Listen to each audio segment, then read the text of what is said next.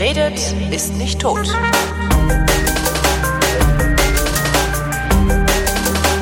Willkommen zu einer neuen Ausgabe der Wissenschaftlerin Florian Freistetter und ich über die Wissenschaft reden mit äh, Florian Freistetter. Und mit Holger Klein. Wer hätte das gedacht? Ne? Ja. Ähm, Neues aus dem Weltraum. Ja, aus dem Weltraum habe ich natürlich viel Neues, aber zuerst muss Ah, ich sag noch nicht, dass du schon wieder ein neues Buch geschrieben hast und jetzt Reklame machen willst. Ja, äh, kommt jetzt jede Woche eins. Also das geht jetzt ruckzuck. nee, nee. Äh, nee, aber es ist Reklame passt schon. Nee, es ist eigentlich, eigentlich ist es eine Aufforderung an die Hörerschaft, Ja. weil ähm, ich Input benötige. Und zwar zum Thema Terror. Mhm. Also äh, es geht, wie gesagt, der Reklameteil ist äh, der, dass die Science Busters, deren Teil ich ja bin, äh, nach Ostern in Wien auftreten mit dem schönen Battle Royale Konzept. Das, äh, wer das noch nicht kennt, da geht es darum, dass alle Mitglieder der Science Busters gemeinsam auf der Bühne stehen, also Wissenschaftlerinnen und Wissenschaftler aus den verschiedensten Disziplinen, also Biologie, Mikrobiologie, Verhaltensbiologie, äh, Astronomie, Chemie und äh, es gibt immer ein Thema, für die ganze Show. Das war beim ersten Mal war es Leben, dann war es Weihnachten und äh, die Show besteht daraus, dass jeder von uns äh, bemüht ist, dem Publikum klarzumachen, dass seine oder ihre Wissenschaft diejenige ist, die dieses Thema am besten behandeln kann. Und äh, so betteln wir uns halt dann. Und äh, das, äh, wir haben natürlich eigene Ideen, um das zu demonstrieren, aber die zweite Hälfte der Show besteht normalerweise mal daraus, dass wir quasi äh, Fragen beantworten, die vorher beziehungsweise in der Pause vom Publikum eingelangt sind. Das heißt, da gibt es einen Topf Das heißt, Fragen, jeder, jede, jede Disziplin muss diese Frage aus ihrer Disziplin heraus beantworten, oder? Ja, sondern es gibt dann im Wesentlichen, also wir haben dann so einen Topf mit Zetteln, wo die Fragen draufstehen und dann wird halt irgendwie gezogen und äh, dann guckt man halt, dann streiten wir uns, wer sie am besten beantworten kann und dann beantworten sie und dazu brauchen wir natürlich Fragen. Also aber wie gesagt, es werden dann die Fragen in der Pause von der Show eingesammelt, aber natürlich, äh, wer jetzt nicht nach Wien kommen kann, also das findet am 21., nee, Entschuldigung, am 22. April in äh, Wien im Stadtsaal statt, also wer da hinkommen kann, soll da hinkommen. Äh, wer nicht dahin kommen kann, also äh, kann jetzt auch gerne in den äh, Kommentaren hier zum Podcast Fragen stellen oder auch per E-Mail schicken oder sonst irgendwas. Ich werde das dann auch noch irgendwie bei Facebook und in meinem Blog und die üblichen Kanäle irgendwie ankündigen. Äh, Die Fragen werden dann vorab natürlich auch gesammelt und dann kommen die auch in den Topf mit hinein. Also man kann dann die Fragen dann, äh, ich werde dann so wie beim letzten Mal auch danach wieder äh, alle Fragen mit den Antworten dazu irgendwo in meinem Blog stellen. Also äh, wer eine Frage stellt, der kriegt sie auch mit hoher Wahrscheinlichkeit beantwortet. Natürlich, äh, in die Show kommt, natürlich äh, dann live auf der Bühne kann der zuschauen, wie sich alle streiten. Am Ende die Astronomie, natürlich alle Fragen am besten und am richtigsten beantwortet. Also wenn ihr irgendwelche Fragen habt zum Thema Terror und wissen wollt, was die Wissenschaft dazu zu sagen hat, dann bitte, bitte stellt eure Fragen. Danke. Und das macht ihr dann so aus dem Stand? Ja und nein. Also natürlich, äh, einerseits kann man viele Fragen auch vorhersehen. Also zum Beispiel bei der Weihnachtsshow äh, war es, sagen wir mal, konnte ich mit so einer 75, 90-prozentigen Wahrscheinlichkeit damit rechnen, dass irgendwer fragen wird, vermutlich wie das mit dem Stern von Bethlehem ist. Ja, Das ist eine klassische Frage, die du einem Astronom zu Weihnachten stellst. Also insofern hatte ich da zu dem Thema schon was vorbereitet. Äh, und natürlich äh, haben wir dann auch, also wir, wir gucken uns ja auch dann die in der Pause dann nochmal die Fragen an, also schauen, was da ungefähr drin ist. Also es ist jetzt, äh, es ist schon frei, also wir haben da jetzt kein Theaterstück, wir haben kein Skript oder sowas, aber äh, es ist, wir wissen ja auch alle über unser Gebiet Bescheid und überlegen uns vorher, was passieren könnte und so. Also es ist jetzt nicht 100% komplett improvisiert, also wir sind nicht komplett ahnungslos und stehen da und müssen irgendwas erzählen, aber es ist schon so, also die, die, die, die Fragen sind nicht gefaked, also die Zettel, die da dann auf den, in dem Topf auf der Bühne stehen, sind dann echte Zettel, die von echten Leuten in echt da reingeworfen worden sind. Ihr könntet ja auch mal so ein PowerPoint-Karaoke machen. Ja, das wäre natürlich auch, aber das ist wieder ein anderes Konzept. Aber das ist etwas, was ich immer schon mal so mal gerne machen wollte. Ich habe es noch nie geschafft, zu einer PowerPoint-Karaoke-Veranstaltung zu kommen, aber das fände ich wahnsinnig cool. Also das ist ja, äh, ich, ich finde gerade auch diese, die, diese ganzen alternativen Vortragskonzepte, ja, die es da so gibt, also dieses Petscher, Kutscher und- ja. das finde ich höchst genial oder auch diese Science Slams und so weiter. Ich finde, es, es gibt so viele schlechte Vorträge bei wissenschaftlichen Konferenzen. Ja, nur. Äh, Da, da, ja, es gibt auch ab und zu mal ein paar gute, so ist es nicht. Aber äh, tendenziell fände ich es wirklich gut, wenn man dann diese, diese, diese eben sowas wie PowerPoint Karaoke oder Petra Kutscher oder was ich äh, ziemlich cool fand, da habe ich sicherlich auch schon mal drüber gesprochen, ist diese äh, 24-7 Lecture, die es bei den Ig Nobelpreisen gibt. Ähm, ich kann haben mich das, nicht dran erinnern, nee. Ah, das, das heißt nichts, aber erzähl's mir einfach nochmal im Zweifel. das ist, also da, da bei den bei den Ig Nobelpreisen haben die ja, also die Ig Nobelpreise sind diese Preise, die vergeben werden für Forschung, die äh, zuerst zum Lachen und zum Nachdenken bringt. Mhm. Äh, war, äh, ich habe, ach, das habe ich, das habe ich noch gar nicht erzählt. Das war nach der letzten Show. Äh, die gibt auch immer so eine Ig Nobelpreis Show. Das heißt, da touren dann der Veranstalter, der Mark Abrahams, der das Ganze erfunden hat, und äh, ausgewählte Preisträger, wer halt gerade Zeit hat äh, touren dann halt äh, durch die Welt und machen da so eine nette, coole, lustige Show, wo sie äh, halt die, die Preisträger ihre Show vorstellen und Abrahams die, die, die den Preis vorstellt. Und äh, die waren jetzt äh, vor kurzem zum ersten Mal in Österreich, in Graz, und da war ich auch dabei bei der Show, also als im Publikum. Ich habe ja keinen Ig Nobelpreis gewonnen. äh, und das war wahnsinnig. Also das war genau so, wie es sein soll, wie irgendwie Wissenschaft präsentiert werden soll. Da bist du gesessen irgendwie eineinhalb Stunden und hast dich eineinhalb Stunden von Anfang bis Ende amüsiert und was gelernt dabei. Das war, das kann ich, jeder, der irgendwie die Möglichkeit hat, mal zu so einer Show zu kommen, äh, die so eine Ig Nobelpreis Show, diese Ig Show gibt auf der Homepage stehen die ganzen Termine Termine, äh, geht dahin. Das ist, das ist, das ist großartig, ja. Das macht so einen Riesenspaß. Es sind so coole Typen, die da vortragen. Und da hat eben äh, Abrahams äh, auch erklärt, wie das eben funktioniert bei diesen Preisverleihungen. Äh, da gibt es zum Beispiel alle Preisträger werden eingeladen, also die müssen ihre Reise, wenn sie kommen wollen, selbst zahlen, aber äh, sie werden eingeladen in die USA zur Preisverleihung und dürfen dann ihre Forschung dort vorstellen und haben da tatsächlich äh, eine äh, Minute Zeit.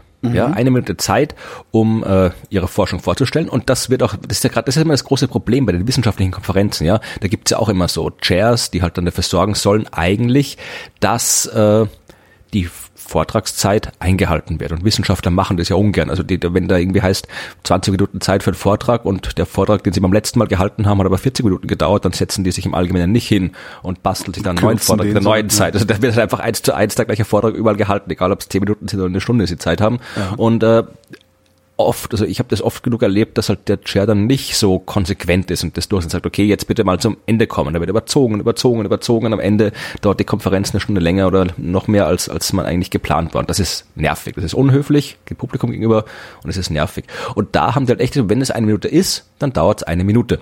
Und äh, bei der Preisverleihung haben die immer die so kleines Mädchen, das ist immer, glaube ich, die, die, die, gerade die jüngste Tochter von irgendeiner von den Organisatoren. Und dieses kleine Mädchen kommt dann immer hin, stellt sich baut sich dann vor dem Vortragenden auf und mit Mikrofon schaut please stop, I'm bored. In so einer, please stop, I'm bored. In so einer weinerlichen, nervigen Kinderstimme. Und das macht die so lange, bis der aufhört.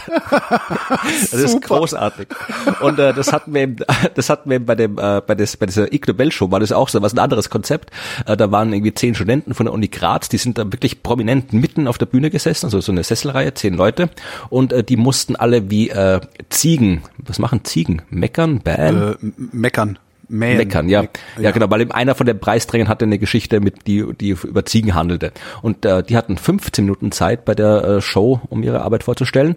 Und äh, nach fünf Minuten äh, mussten die zehn Studenten hier fünfmal meckern, nach zehn Minuten zehnmal meckern, nach 14 Minuten 14 Mal meckern und dann nach 15 Minuten so lange meckern, bis der aufhört. Geil. Und äh, das ist halt wirklich, das macht einerseits macht es Spaß, andererseits ist es natürlich irgendwie, wird dann sichergestellt, dass äh, halt ja, dass das alles im Rahmen bleibt. Und diese 24-7 Lecture, das ist das äh, nochmal das, das nochmal ein verschärftes Konzept. Da geht es darum, dass du eben deine Forschung in äh, 24 Sekunden zusammenfasst. Zuerst ja. diese 24 Sekunden kannst du erzählen, wie du willst. Ja, also du musst einfach deine Forschung auf 24 Sekunden kürzen und danach die ganze Forschung in sieben Worten, so dass sie jeder versteht. Geil. Das ist ein cooles Das muss aber auch erstmal hinkriegen. Ich war, ich war vor, vor paar Tagen am DESI in Hamburg und habe mir da Quanten, äh, äh, äh, Physik, Mechanik, Dingsi, also Quantenmechanik erklären lassen. Mhm. Ähm, das hat zwei Stunden gedauert mhm. und also abgesehen davon, dass ich nicht das Gefühl habe, dass ich auch nur ansatzweise was verstanden habe, kann ich mir nicht vorstellen, dass man sowas in, in sieben Worten. Ja, natürlich ist es natürlich, äh, äh, kannst du kannst das natürlich nicht als irgendwie ein komplettes Forschungspaper in, in sieben Worten zusammenfassen. Das geht natürlich nicht. Aber du kannst halt äh, zumindest irgendwie den den den den, den, das, das, den Grundtenor irgendwie hinbringen. Das stimmt. Und um, genau um das geht es. Also es geht ja quasi. Die Quantenmechanik hat sich selbst überholt. Diese ganzen, so Satz, diese, ne? diese, ja. diese ganzen Konzepte wie im Pecha Kutscher und so weiter und auch diese, diese 24-7, das sind alles Dinge, die dazu dienen, dass du dir als Vortragender intensiv Gedanken über das machen musst, was du vorträgst und wie du es vorträgst. Und genau das ist es ja, wo es meistens immer hapert, weil dann hat irgendwie so der 0815 Wissenschaftler seine typische 0815 Präsentation, die er schon irgendwie 100 Mal gehalten hat und die halt jetzt irgendwie 100 erstes Mal hält und aber sich und die beim ersten Mal schon langweilig war. Ja, ja und dann du hast ja jedes Publikum ist anders. Du solltest ja deine, deine Präsentation auch auf ein Publikum abstimmen. Und ich kenne so viele Wissenschaftler, die halten eins zu eins den gleichen Vortrag äh, von einem von einem Fachpublikum wie von einem äh, Laienpublikum mhm. und äh, das das das geht halt alles nicht. Und diese ganzen Konzepte, das ist, da musst du dich halt hinsetzen und musst drüber nachdenken, was du erzählst. Ja. Und das, das finde ich halt gut, dass eben diese, die, bei, gerade bei dem Ig Nobelpreis, dass es halt wirklich so, so intensiv umgesetzt wird. Und äh, ja, also wie gesagt, ich kann, kann das, ich weiß jetzt gar nicht, wie wir drauf gekommen sind, aber. Weiß ich jetzt auch nicht äh, mehr über die ach, Science Busters und ah, ja, genau, Karaoke. Genau, ja, genau, genau. genau. Wir machen natürlich auch, wir müssen uns auch immer sehr viel. Ich habe das irgendwie erst da bei den Science Busters so richtig gelernt. Ich kann mich erinnern, wie ich für die die Blade Show, die mit dem Gunkel gemeinsam, da geht es um Metalle und sowas. Die ist auch am 21. April übrigens spielen wir die, mhm. ähm, auch in Wien. Äh, da haben wir, wollte ich die Geschichte erzählen von der Nukleosynthese. Mhm. Das ist also die Geschichte, wie die Elemente entstanden sind, also die schweren Elemente. Also nach dem Urknall gab es Wasserstoff und Helium, der ganze Rest musste dann erst irgendwie im Inneren der Sterne entstehen. Ja? Mhm. Und äh, das ist so die, die Kurzversion, die du erzählst. Ja? Also zuerst Urknall, Wasserstoff, Helium, der ganze Rest ist im Inneren der Sterne fusioniert worden. Nur wie das genau passiert, das ist eine ziemlich spannende und, und auch äh, interessante Geschichte, weil irgendwie da gibt es das Fünf-Nukleonental, weil da irgendwie, wenn du irgendwie Helium und Helium zusammenschmeißt oder Helium und Wasserstoff zusammenschmeißt, dann kommen da instabile Elemente raus und du musst irgendwie einen Weg finden, wie du halt da über so einen Atomkern mit fünf Kernteilchen drüber kommst, damit dann was Stabiles entstehen kann und so weiter. Also das ist eigentlich eine ziemlich fundamentale Forschung, die hat irgendwie erst in der zweiten Hälfte vom 20. Jahrhundert äh, Fred Hoyle äh, im Wesentlichen mit seinen Kollegen rausgekriegt, wie das alles funktioniert, diese ganzen Elemente. Und die Geschichte wollten wir ihm erzählen. Und ich kann die jetzt durchaus verständlich erzählen, aber dann sitze ich halt eine halbe Stunde und erzähle ein bisschen. Ja. Das kriege ich hin. Aber da auf der Bühne haben wir halt für diese Nummer maximal zehn Minuten Zeit. Und in den zehn Minuten muss er noch ein bisschen drumherum sein, ein paar Witze sein, ein bisschen äh, zusammenfassende Erklärungen, alles von Martin und Dialog. Und das ist halt, ich bin da wirklich gesessen, da bin ich drei Tage, ich habe das Test einfach mal alles aufgeschrieben. Dann habe ich gesagt, okay, was kann ich von dem, was ich aufgeschrieben habe, äh, quasi zusammenfassen, ohne dass Inhalt verloren geht. Dann habe ich es mal gekürzt gehabt. Dann habe ich gesagt, okay, was kann ich von dem Inhalt, Inhalt weglassen, ohne dass Verständnis verloren geht und so weiter, bis ich dann quasi so die, die, die nackte, reinste verständlichste Version von dem Ding hatte, die, die immer noch, die nicht falsch ist und trotzdem noch allgemein verständlich ist. Also das, das war, also so, so sich. Aber es hat funktioniert es hat funktioniert. Ich habe dann quasi noch noch irgendwie so was eigentlich immer nötig ist, so zwei drei Vorstellungen gebraucht, wo dann das Publikum danach gekommen ist und mir noch Fragen gestellt hat, weil das Publikum stellt immer gerne Fragen und wenn ich gemerkt habe, okay, wir haben jetzt irgendwie dreimal hintereinander die Leute die gleiche Frage gestellt, dann ist es offensichtlich was, was ich noch äh, noch mal noch noch klarer machen muss und so weiter. Ja, mhm. aber am Ende funktioniert das. Also wenn man sich wirklich Gedanken macht, dann kann man das auch machen. Und aber wie gesagt, man muss sich halt wirklich hinstellen oder hinsetzen, was man mal macht, äh, und sich genau überlegen, was man sagt, wem man sagen will und äh, was, was die, die was, was quasi, was man, was man vermitteln will. Und äh, das ist halt, das geht halt nicht von selbst. Und das äh, ich habe eigentlich gedacht, also als, als Wissenschaftler damals, dass ich das halbwegs gut kann, aber seit ich jetzt wirklich damit dem ganzen mhm. äh, auf Theater stehe und irgendwie vom, vom Martin Puntigam, der mir immer was über Dramaturgie und dem ganzen Kram erzählt, äh, das ist, es ist kein Wunder, dass halt ja. irgendwie, ja, das, das irgendwie so, dass das, ja, dass das Dramaturgie ist ja auch was, was man irgendwie studieren kann und ja, ja, eben. lange Zeit also Allein das kann. Timing, also man und hat ja nicht automatisch ein gutes Timing und falls doch, dann ja. wird man wahrscheinlich gar nicht als Wissenschaftler, sondern von Anfang an irgendwie Alleinunterhalter. Ja, ja. und ich, ich, da, ich lerne da ständig dazu und das, ich kann eigentlich, eigentlich sollte das, äh, eigentlich sollte das auch irgendwie Teil eines jeden, einer jeden Ausbildung sein, zu der es gehört, Dinge zu erklären. Ja. Und das ist eigentlich in so gut wie jeder Wissenschaft der Fall. Also wer jetzt auf einer Fachhochschule irgendwie Chemietechnik oder keine Ahnung, wie sowas lernt, wo du dann wirklich nur halt irgendwie auf dem Arbeitsplatz arbeitest ja. und dann, dann vielleicht nicht, aber ansonsten eigentlich jede Wissenschaft muss sich erklären, den Kollegen gegenüber, der Öffentlichkeit gegenüber und das sollte eigentlich alles verpflichtend Teil der Ausbildung sein. Das heißt nicht, dass dann jeder rumstehen muss irgendwie und, und, und irgendwie Petra Kutscher und, und äh, Wissenschaftskabarett und sonst irgendwas machen. Ja, aber, aber vielleicht sollte er in der Lage sein, das, was er da gerade tut, in einem 15-Minuten-Vortrag zu erläutern, ohne das ja. Publikum zu langweilen. Genau, also und das muss ist halt nicht, sondern es sind meistens mindestens 30 Minuten, in denen die Leute gelangweilt sind bis zum Umfallen. Und wenn du nicht aufmerksam bist, kriegst du noch nicht mal mit, was denn da eigentlich jetzt Neues ist und wo die Relevanz ist. Ja. Es geht ja vor allem darum, dass du, dass du lernst, was man alles theoretisch können kann. Es ist ja auch in der Wissenschaft so. Ich meine, manche Leute können besser rechnen, die gehen in die Theorie, manche können besser irgendwie basteln, die Ja. gehen in die, machen Experimente und so Kram.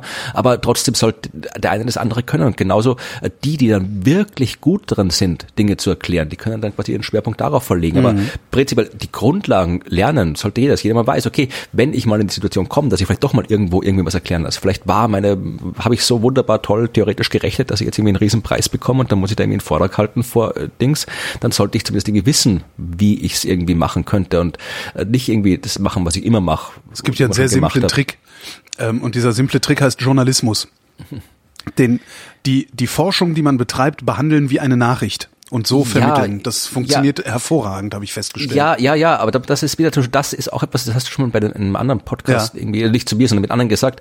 Das ist zum Beispiel etwas, was jetzt auf der Theaterbühne gar nicht, also bei dem, was wir Ja. in den Science Busters Nee. machen, eigentlich überhaupt nicht funktioniert. Nee, bei der Theaterbühne brauchst du ganz andersrum. Also da brauchst du Nee. komplett andere Spannungsverläufe, hast du da. Wollte ich Ja, gerade sagen, ja. mit der Nachricht kommt das Wichtigste zuerst. Genau. Und, Und- das ist, das, hat, das sagt der Martin immer, das ist, hat er, und die muss er allen Wissenschaftlern, die Arbeit immer mühsam abtrainieren, die sind immer so im, im Abstract-Modus, weil die, die Ja. Erkenntnis gleich am Anfang. Ne? Also Ja. die Erkenntnis im Theater muss immer am Schluss kommen. Genau.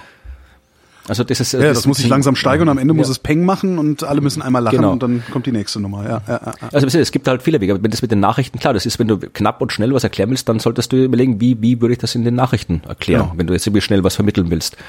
Also das, aber das ist halt, ja, es gibt ja diese ganzen Initiativen, auch das irgendwie das, das äh, in Karlsruhe, das äh, Wissenschaftskommunikation Dingens, dessen offizieller Name mir gerade nicht einfällt und so weiter. Aber das ist halt alles das Problem, dass das es ist halt einerseits nicht kein Standard und nicht verpflichtend, weil wenn ich dann äh, irgendwie Geld ausgeben muss, um irgendwelche meine Mitarbeiter bei der bei den Postdocs oder sonst so zu irgendwelchen Kursen zu schicken, dann das macht schon wieder keiner, weil das Geld, wenn es da ist, gibt man es für Forschung aus, Ja. weil halt die Forschung immer noch das ist, was zählt. Also da muss dann wirklich, wie gesagt, da müssten die die die Ministerien und so weiter, alle die ganzen Förderorganisationen sagen, was jetzt eh mittlerweile glücklicherweise passiert, äh, sagen, ihr kriegt Geld, aber nur wenn halt x Prozent dafür verwendet werden, dass ihr euch Gedanken macht, wie ihr das äh, eure Erkenntnisse dann auch präsentiert. Ja, das passiert halt tatsächlich gerade, ne? Wer hat mir das Ja. ja neulich erzählt? Dass, glaub, das dass, dass da wirklich so richtig so, ja, 10% sind für Kommunikation äh, vorgesehen oder irgendwie sowas, ja. Aber das muss halt dann auch, das, das, das Problem ist halt, das, das ist mal der erste Schritt. Also daran darf darf es nicht stehen bleiben, weil wenn dann, dann machen die halt irgendwie mit den 10 Prozent, das muss halt wie klar gesagt werden, was ist jetzt Kommunikation und was ist gute Kommunikation, weil ich kann irgendwie mit 10 Prozent, kann ich auch irgendwie einen, einen Eine Broschüre Studenten, hin. Studenten, Studenten hinsetzen, der irgendwie Crowd auf der Homepage programmiert, die keine Ja. Sau anschaut, ja. Also das, das, das, äh, da muss man doch irgendwie sagen, das muss quasi noch bewertet werden. Also du musst, du musst quasi Vorteile haben, wenn du wirklich gute Kommunikation machst. Mhm. Und das, das, das ist momentan, soweit ich das zumindest sehe, noch nicht wirklich so der Fall. Sei froh, dann verdienst du, solange verdienst du dein Geld noch gut damit. Ja, ach, so- ansonsten werde ich einfach Berater. Irgendwer muss ja das Geld ausgeben. Also das ist ja, Stimmt, fürs Berater kannst du einfach eine Größenordnung mehr verlangen als Honorar. Genau. Das ist jetzt auch nicht das Schlechteste. Ja. ja. Also wie gesagt, um jetzt nochmal zum Thema zurückzukommen, bitte alles, was ihr Terror, Terror, äh, Wissenschaft, was, was ihr wissen wollt, was die Wissenschaft zum Thema Terror sagen kann, eure Fragen schreibt sie in die Kommentare, dann werden sie vielleicht beantwortet. Ich würde wetten, es kommt die Frage, äh, ob 9-11 überhaupt so gewesen sein kann, weil Stahl ja nicht äh, bei den Temperaturen schmelzen kann. Ja, für sowas haben wir dann einen Chemiker Ah, okay, äh, auf wunderbar. der Bühne, der kennt sich damit aus und eine Verhaltensbiologe, die erklären kann, warum es doch dumme Fragen gibt. Und ähm, das kriegen wir schon hin. Sehr gut. Zurück zum Weltraum. Ja. Jeff Bezos, ähm, der Chef, also Gründer und, und ich weiß gar nicht, ob es ihm komplett alleine gehört, äh, von Amazon, der will ja Mhm. unbedingt 2018 schon Weltraumtourismus äh, anbieten. Also Mhm. wenigstens die Leute irgendwie so in eine Umlaufbahn schieben, dass sie kurz mal ein Minütchen Schwerelosigkeit haben oder sowas. Ähm, wobei ich mich frage, warum er dazu in den Weltraum muss. Also er kann auch eigentlich diese diese sieben, die, weißt du, diese Boeing, äh, diesen Mhm. Vomit Comet äh, chartern und dann da die Leute rumfliegen lassen. Dann haben sie halt auch Schwerelosigkeit. Ähm, der hat jetzt angekündigt, dass er jedes Jahr Anteilsscheine aus seinem privaten Besitz, also Amazon-Anteilsscheine in Höhe von einer Milliarde Dollar verkaufen will, um dieses Projekt zu finanzieren. Ich glaube 2,8 oder sowas Milliarden brauchen sie dafür. Hältst du das eigentlich für A realistisch und B sinnvoll? Ach, realistisch kann ich nicht sagen, also weil äh, da weiß ich nicht, ich habe keine Ahnung, wie viel Geld der Typ hat und äh, wie viel Geld, das mal realistisch, das gibt's ja schon, du kannst ja schon mit solchen äh, Raketen da irgendwie Suborbitalflüge, wie das irgendwie offiziell heißt, das kann man ja schon machen und äh, das einfach, das muss halt einfach nur noch irgendwie nach oben skalieren, also das, ja. also realistisch ist es auf jeden Fall, ob es finanziell realistisch ist, kann ich nicht sagen, weil ich weiß, was das im Detail kostet und wie viel Geld der hat, aber der wird schon einiges haben. Ist das sinnvoll? Also nutzt uns das irgendwas oder ist das reine, reine, mhm. reiner Zeitvertreib der Superreichen auf diesem Planeten? Äh, wie gesagt, ich, ob es sinnvoll ist, also es gibt da zwei, zwei Seelen wohnen, ach, in meiner Brust, ach, heißt das, glaube ich, offiziell. Äh, einerseits natürlich freut man sich, wenn Menschen, die viel Geld haben, dieses viele Geld dafür ausgeben, um die Wissenschaft, die Forschung irgendwie voranzubringen. Mhm. Ja, also das in dem Fall, äh, selbst wenn es jetzt irgendwie nur, nur, nur Bespaßung reicher Touristen ist, am Ende hat man trotzdem was gelernt und etwas, was jetzt noch sehr kompliziert ist, wird dann Standard werden mhm. oder beherrschbarer werden und irgendwann auch billiger werden. Also das ist natürlich. Das heißt, es ist eigentlich, ist das die, äh, wie nennt man das denn, die, die ähm, Verindustrialisierung der Raumfahrt, was ja gar nicht so schlecht ist, ja. weil Verindustrialisierung macht's billiger und massenkompatibel, oder? Das ist das eine. Das, das, das, andere, das andere ja. Problem ist, dass halt immer diese ganzen reichen Leute, also wie Bezos und äh, wie gibt's da noch irgendwie Elon Musk und so mhm. weiter, das sind halt alles irgendwie so, so stinkreiche Männer, die äh, wo man sich immer fragt, irgendwie, äh, ja, die, die haben halt alle Milliarden, aber warum haben die Milliarden und warum, warum, warum stecken die Milliarden auf dem sein Privatkonto und nicht im Bildungssystem? Also ja. das ist eher so, so, so fundamentales Problem mit der Welt, dass, dass, dass mir immer so ein bisschen im Hinterkopf äh, ist, wenn, wenn ich halt irgendwie diese, diese reichen Mäzene quasi irgendwo sehe, die jetzt wieder, oder dieses, der Typ, der da irgendwie die, die, die Minikameras zu äh, Alpha Centauri schicken will, fällt mir gar nicht ein, wie der heißt, dieser Russe. Minikameras da, da haben wir auch schon mal gesprochen, Echt? dieses äh, Project Breakthrough Starshot. Ah, ja, ja, ja, ja. Der, hm, genau, ja. Mich, ja. Also es gibt einen Haufen solche, solche äh, reichen Leute, die irgendwie ihr, ihr Geld irgendwo in die Wissenschaft stecken oder keine Ahnung, Bill Gates ja auch, mit, der, der ja. irgendwie mit der ganzen Malaria und alles. Das sind ja, wie gesagt, ich, ich sage nicht, dass die Sachen, die sie da machen, generell sinnvoll sind. Das ist dann eher wieder so ein, ja, halt einfach ein Problem mit der Welt, das halt irgendwie, dass es halt immer ein bisschen seltsam ist, wenn halt quasi einzelne Menschen so wahnsinnig viel Geld haben, dass eigentlich vermutlich, wenn das, mit diesem wahnsinnig viel Geld auch interessante Sachen machen, aber ich frage ja. mich dann immer, was würde passieren eigentlich, wenn dieses ganze Geld quasi nicht jetzt auf dieses eine Ding gesteckt genau. wird, sondern wenn es halt quasi in, in, in der Welt steckt, wo ja. halt irgendwie plötzlich mit äh, 10.000 Leute was lernen können, was sie vorher nicht wussten und was ja. dann alles rauskommt. Aber das ist, ja, also darum sage ich irgendwie zwei Seelen. Ja. Hat, hat dann eher was Utopisches. Äh. Nächste Meldung. Ich habe irgendwie drei Weltraummeldungen dabei. Ja, heute. mach nur, mach nur. Ähm, Kandidaten für neunten Planeten im Sonnensystem entdeckt. Hast du das mitbekommen? Den habe ich auch, den habe ich sogar auf meiner Liste. Ja, äh, ja also das, das, äh, äh, das ist diese äh, dieser Kandidat fürs, also den neunten Planeten haben wir sicherlich schon mal hier besprochen, wir müssen ja. jetzt nicht genau erklären. Also es geht um, es geht nicht um Nibiru, es geht nicht um Planet X, es geht nicht um den Weltuntergang, es geht nicht um den ganzen Krempel, den äh, die ganzen Verschwörungstheoretiker und Esoteriker denken. Weltuntergang. Es geht um eben einen Himmelskörper im äußersten Sonnensystem und der auch dort bleibt und der immer dort war, der nicht irgendwie alle tausend Jahre durch das innere Sonnensystem fliegt und irgendwie die Plagen der Bibel erklären kann und was man sich damals ausdenkt. Also das, das ist quasi weit aus dem Sonnensystem noch größer größere Himmelskörper geben kann. Das ist was, das immer schon plausibel war. Mhm. Und das jetzt eben durch Entdeckungen der letzten Jahre, ich habe damals letztes Jahr eine lange Serie drüber geschrieben, das Ganze quasi wirklich die letzten 100 Jahre Planet 9 Forschung quasi zusammengefasst. Also die Entdeckungen der letzten Jahre machen es halt immer wahrscheinlicher, dass dieses Ding wirklich da draußen ist. Und was jetzt passiert ist, wo diese Kandidaten, glaube ich, herkommen, das muss äh, die Stargazing Live Show der BBC gewesen sein. Mhm. Äh, die BBC macht was sehr Cooles, nämlich einmal im Jahr äh, drei oder vier Tage, drei Tage sind es, glaube ich, so im Hauptabendprogramm, macht sie Astronomie. Da gibt's eben Brian Cox, den, den äh, berühmten Physiker und äh, Dara O'Brien, ein Kabarettist und äh, die machen irgendwie, haben bis jetzt waren sie immer in Bank Mhm. So dieses große Radioteleskop in der Nähe von Manchester. Und dieses Mal waren sie, glaube ich, in Australien. Und die haben halt wirklich immer so drei Tage so Live-Programm. Da stehen die da rum und erzählen was über Wissenschaften. Da werden irgendwie rausgeschaltet. Dann siehst du Leute, die im Himmel beobachten. Da gibt es irgendwie so ein großes Projekt. Einmal haben sie irgendwie eine ganze Kleinstadt irgendwo das ganze Licht ausgeschaltet, um halt irgendwie Lichtverschmutzung zu reduzieren. Und dann irgendwie so die ganze geschaut, wenn man die ganze Kleinstadt dunkel kriegen kann und äh, Strom sparen kriegen kann. Dann haben sie irgendwie so ein Sonnenfinsternis-Projekt gehabt.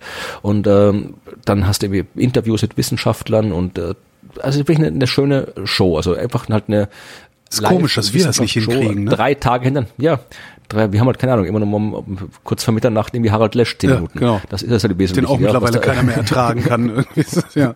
Ja, aber es hat in der BBC halt, haben es halt, die haben halt auch immer äh, so ein großes äh, Citizen Science Projekt mit dabei, ja. Also einmal haben sie, glaube ich, irgendwie äh, Exoplaneten gesucht und sogar einen gefunden, dann irgendwie Pulsare oder sowas. Und diesmal hatten sie eben, äh, wie hieß denn das, Planet Nine Search, glaube ich, oder sowas. Ja, also die haben halt, ich habe die, ich habe die Show zwar aufgenommen, aber noch keine Zeit gehabt, sie mir anzugucken. Aber äh, die haben halt wirklich, äh, so, gibt es so, wenn dieser Planet 9 existiert, dann ist er sehr, sehr schwer zu finden, weil man erstens nicht genau weiß, wo er ist. Ja, man weiß ungefähr, wo er sein könnte anhand der vorhandenen Daten, aber das ist jetzt, schränkt den, den Himmel nicht groß ein. Das ist das erste Problem. Das zweite Problem ist, dass der, wenn er da ist, äh, sehr dunkel ist, logischerweise, weil irgendwie der reflektiert ja nur Licht, der erzeugt nicht selbst Licht und der, der ist weit weg, da kommt wenig Sonnenlicht an, der ist weit weg, da kommt wenig Sonnenlicht zurück, der ist auch recht klein und so weiter, also der ist halt extrem dunkel und äh, vor allem äh, bewegt er sich auch sehr langsam, weil Keplersche, drittes Keplersche Gesetz, je weiter weg von der Sonne, desto langsamer. Das heißt, du hast ein Objekt, von dem man nicht weiß, wo es ist, das fast nicht zu sehen ist und sich wahnsinnig langsam bewegt. Und äh, die Bewegung ist das Wichtige, wenn du einen Planeten entdecken willst, weil irgendwie äh, schwache Lichtpunkte am Himmel, die Gibt's reichlich. da braucht man nicht groß suchen, ja. Und das sind halt irgendwie Unmengen Sterne. Du willst ja wirklich was, du willst ja gucken, irgendwie, um, um Planeten oder Asteroiden äh, zu suchen, machst du halt irgendwie Bilder zu verschiedenen Zeitpunkten, möglichst viele idealerweise, und guckst, hat sich irgendwie einer dieser Punkte bewegt in der Zwischenzeit. Und aus der Bewegung kannst du dann die Bahn berechnen. Wenn du die Bahn kennst, weißt du, ob das jetzt ein Planet ist, ob das ein Komet ist, ob das ein Asteroid ist und so weiter. Und vor allen Dingen weißt genau du, wo ist. du morgen gucken musst, äh, Genau. um das Ganze zu äh, verifizieren genau. oder zu überprüfen. Genau, und was die jetzt gemacht haben, war anscheinend, die haben halt irgendwie bei so einem, äh, so- also es kann durchaus sein, dass, dass dieser Planet 9 schon auf, auf hunderten astronomischen Aufnahmen drauf ist, aber hier noch keiner gesehen hat, weil halt noch keiner gezielt gesucht danach hat. Und dieses Citizen äh, Science Projekt war eben sowas, wo halt anscheinend äh, Leute äh, tatsächlich hat äh, Bilder, du hast, die ich da vermute, ich kenne es jetzt nicht, ich spekuliere jetzt nur, wie das abläuft, aber äh, vermutlich hast du dich da irgendwo angemeldet und da sind dir einfach jede Menge Bilder präsentiert worden und du musstest sagen, bewegt sich da was, ja oder nein. Ah, okay. Mit mhm. möglichst viele Menschen es durchschauen. Steht ja hier genau. Also, äh, Mustererkennung sech- können Menschen ja immer noch am besten. Ja, also ja, obwohl in dem Fall geht's jetzt auch so, so das, da gibt's ja diese Blink-Komparatoren und so weiter, also das kann man auch schon halbwegs gut automatisieren, aber wenn man draufschaut, geht's immer noch ganz gut. Und hier steht in dem Artikel, 60.000 Menschen haben äh, drei Tage lang fast fünf Millionen Objekte klassifiziert und dabei konnten gleich vier bislang unbekannte Himmelskörper im Sonnensystem ausgemacht werden. Das klingt jetzt spektakulärer, als es vermutlich ist, weil unbekannte Himmelskörper, wie gesagt, das kann auch ein Asteroid sein, das kann ein Komet sein, also bei diesen Durchmusterungen äh, werden regelmäßig Dutzende, Hunderte Asteroiden auch gefunden, weil die natürlich auch schwach leuchtende Lichtpunkte sind, die sich bewegen. Und da, da draußen im, im äußeren Sonnensystem, da gibt's wahnsinnig viele Asteroiden, die, von denen wir noch wahnsinnig wenig kennen. Und ob jetzt einer davon, dieser Lichtpunkt in der 4 bis jetzt Planet 9 ist oder nicht, das wird sich erst zeigen. Dazu muss man die Bahn genau bestimmen. Und dann muss man vor allem irgendwie rauskriegen, äh, wie, wie groß der ist. Da muss man irgendwie die Masse äh, berechnen, was fast unmöglich ist, aus einem einzelnen Lichtpunkt äh, die Masse berechnen. Äh, da müsstest dann irgendwie, vielleicht kommst du über die Rotation, wenn der welche Lichtkurven zeigt oder sowas. Also da, da, da muss man noch ein bisschen rumtun, aber es ist zumindest mal schon Wir kommen näher. Deshalb. Vor allem- vor allem- from Outer Space. vor allem, was, was wirklich ein Fortschritt ist, dass du eben ausschließen kannst, wo was ist. Das ist wichtig. Ja. Da steht auch hier, 90 Prozent des südlichen Himmels haben die jetzt ausgeschlossen. Ja. Also innerhalb natürlich kann der immer, wenn er jetzt ein bisschen weiter weg ist, als man annimmt, dann natürlich nicht. Aber du kannst es quasi, ich glaube, 350 astronomische Einheiten, also 350 mal die Distanz Sonne-Erde. Wenn er innerhalb von 350 astronomischen Einheiten sich bewegt und gerade am südlichen Himmel zu sehen ist, dann äh, hat man jetzt da quasi nur noch 10 Prozent übrig, wo er sich verstecken kann. Den Rest hat man ausgeschlossen. Und wenn wir gefunden haben, nennen wir ihn äh, Pluto, dann ist auch diese Diskussion beendet. Oh, die, will, die, die will ich jetzt gar nicht anfangen. Ich habe da, das, das, das, ich hab da jetzt gerade in meiner Spektrum-Kolumne wieder drüber geschrieben, dass da wieder die Amerikaner schon wieder einen neuen Vorschlag gemacht haben, äh, der, der im Wesentlichen darauf rausläuft, dass alles, was kleiner als ein Stern ist und rund ist, äh, ein Planet ist. Also wenn du einen Fußball Damit aus Pluto der Planet schmeißt, heißt. Ja, Na, also wenn du den Fußball aus der ISS schmeißt, dann ist es auch ein Planet laut der Ja. Definition. Also ich, ich, wie gesagt, das kriegt, kommt damit klar, dass wenn Ceres, kein Mensch regt sich auf, dass Ceres, Ceres war 70 Jahre lang ein Planet. Ja, regt sich auch kein Mensch mehr auf, dass das heute Aber keiner vielleicht mehr hat ist. ihn kein Amerikaner benannt, Nee, denn Ceres hat einen Italiener benannt. siehst du? Und Pluto hat einen Amerikaner benannt, oder?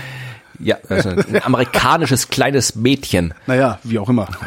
Ja, tatsächlich ein amerikanisches kleines Mädchen. Ein 14-Jährige oder 11-Jährige. Kurz, kurz bevor sie sagte, stop it, I'm bored. genau. Okay, dritte Meldung aus dem Universum. Dann habe ich auch das Universum hinter mir gelassen. Ja. Event Horizon Telescope nimmt Arbeit auf. Ja. Ähm, die wollen ein schwarzes Loch fotografieren. Ja, Lieber nein. Florian, ich habe gelernt, aus schwarzen Löchern kommt nichts raus, darum kann man sie nicht fotografieren. Ja, da hast du recht. Äh, Aber Und ja, aber also ich habe über die Geschichte auch schon. Ich gucke gerade, ja, habe ich so, äh, vor ein paar Wochen habe ich darüber einen Blogartikel geschrieben. Ähm, es ist tatsächlich diese Geschichte, das Event Horizon Teleskop macht das erste Bild von dem schwarzen Loch. Ja. Das ist richtig mit zwei Einschränkungen, nämlich dass es nicht wirklich das ist, was wir unter Bild verstehen und äh, nicht wirklich ein Bild vom schwarzen Loch sein wird. äh, ähm, Also, äh, ich- ich erklär's mal was- der Reihe nach, ja. Was äh, wird's denn dann sein? ein Nichtbild eines nicht schwarzen Loches. Nein, also, also pass auf, äh, was es geht, erstmal, erstmal klären wir mal die Sache mit dem schwarzen Loch, ja. Also schwarze Löcher sind tatsächlich schwarz, ja. Die heißen nicht umsonst so, die heißen so, weil die keine Strahlung abgeben. Und diese Hawking-Strahlung ignori- ignorieren wir das erste Mal. Die ist sowieso nicht detektierbar mit allem, was wir haben und äh, auch keine sichtbare Strahlung und so weiter. Also die ignorieren wir, diese Hawking-Strahlung. Schwarze Löcher geben keine Strahlung ab. Aber die Umgebung schwarzer Löcher tut das nicht. Die Umgebung schwarzer Löcher kann extrem hell sein. Ja, äh, denn äh, ein schwarzes Loch, wenn es einfach nur so für sich allein irgendwo im Universum sitzt, dann merkt man tatsächlich nichts. Aber viele schwarze Löcher, vor allem die super massenreichen schwarzen Löcher, also wirklich schwarzen Löchern, die halt irgendwie ein paar Millionen, Milliarden Sonnenmassen haben, äh, die sich in den Zentren der Galaxien befinden. Dort gibt es in der Umgebung jede Menge Materie. Ja, also einfach irgendwie ganze inter, interstellares Gas, Staub, äh, Sterne, Planeten, alles, was halt da irgendwie so normalerweise rumhängt in der Galaxie, ist eben dort im Zentrum der Galaxie, ist das alles wesentlich dichter. Also dort ist es wesentlich, ist generell alles Zeug wesentlich äh, näher zusammen als in den Außenbezirken, da wir sind. Und äh, jetzt kann es sein, dass Material in das schwarze Loch fällt. Und äh, das passiert, also das ist auch wieder so ein typischer Mythos, äh, dass schwarze Löcher irgendwas ansaugen. Ja. Das tun sie nicht. Nein? Nein, weil ein schwarzes Loch kein Staubsauger ist. Äh, musst du dir überlegen, was, was, was bedeutet denn saugen? Naja, aber es ist doch, ja, aber es sieht halt aus wie Ansaugen, weil es so massereich Nein, nein. ist, dass alles reinstürzt. Nein, nein, nein, nein. Das, das, Nein, nein, das, Wenn du die Sonne durch ein schwarzes Loch gleicher Masse ersetzt, Ja. passiert mit der Erde gar nichts. Weil sie zu weit weg ist. Wenn, gut, es, es wird dunkel und kalt und wir sterben Ja alle. klar, aber, aber, da, äh, aber, aber die, die Erde davon wird, abgesehen passiert nichts. Nein, also Nein, die, die ja. Erde würde deswegen nicht einfach vom schwarzen Loch plötzlich angesaugt werden, weil das Einzige, was das schwarze Loch tun kann mit dem Rest des Universums, ist Gravitationskraft ausüben. Ja. Und die Gravitationskraft von einer Sonnenmasse ist die Gravitationskraft von einer Sonnenmasse. Ja, das heißt, die Erde würde an ihrer Position bleiben. Die bewegt sich um das schwarze Loch genauso rum, wie sie es um die Sonne getan hat. Das heißt, Und nur wenn um die Erde zu- schwarzen Loch näher käme, würde sie eingesaugt. und das, nein, das, das, das auch nicht, auch nichts, weil saugen würde heißen, dass quasi die, die Kraft stärker wird. Also wenn die, die Masse des schwarzen Lochs jetzt irgendwie schnell immer größer und größer und größer wird, dann hättest du was, das du saugen nennen kannst. Okay. Das, was das schwarze Loch so besonders macht, ist, dass die Masse auf einen extrem kleinen Raum konzentriert ist. Also stell dir vor, äh, du, du kannst jetzt quasi der Sonne kannst du, ich sage das jetzt ganz vereinfacht, also mithörende äh, theoretische Physiker bitte nicht beschweren. Mhm. wir ersetzen die Sonne durch beschweren. einen Tennisball von gleicher Masse. Nein, also wir ersetzen jetzt, also wenn du jetzt dich, dich der normalen Sonne näherst, mit einer Raumsonde, ja, dann kommst du der Sonne halt auf, dem Zentrum der Sonne halt jetzt quasi auf 1,4 Millionen Kilometer. Oder es sind 700.000, eins von beiden ist Durchmesser ein Radius, weiß ich nicht auswendig, ist auch egal. Äh, kommst du halt nahe und dann bist du halt an der Sonnenoberfläche, dann ist halt die Sonne schon da.